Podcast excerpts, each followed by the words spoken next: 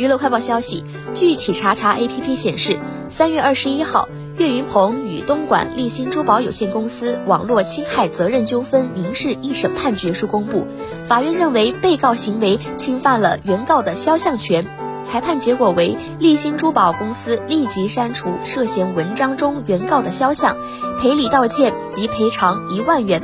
据了解，被告立新珠宝公司此前发布了标题为“李健，请给岳云鹏一条活路好吗”的配文文章。被告未经原告岳云鹏授权，擅自使用原告多张肖像图片进行商业宣传。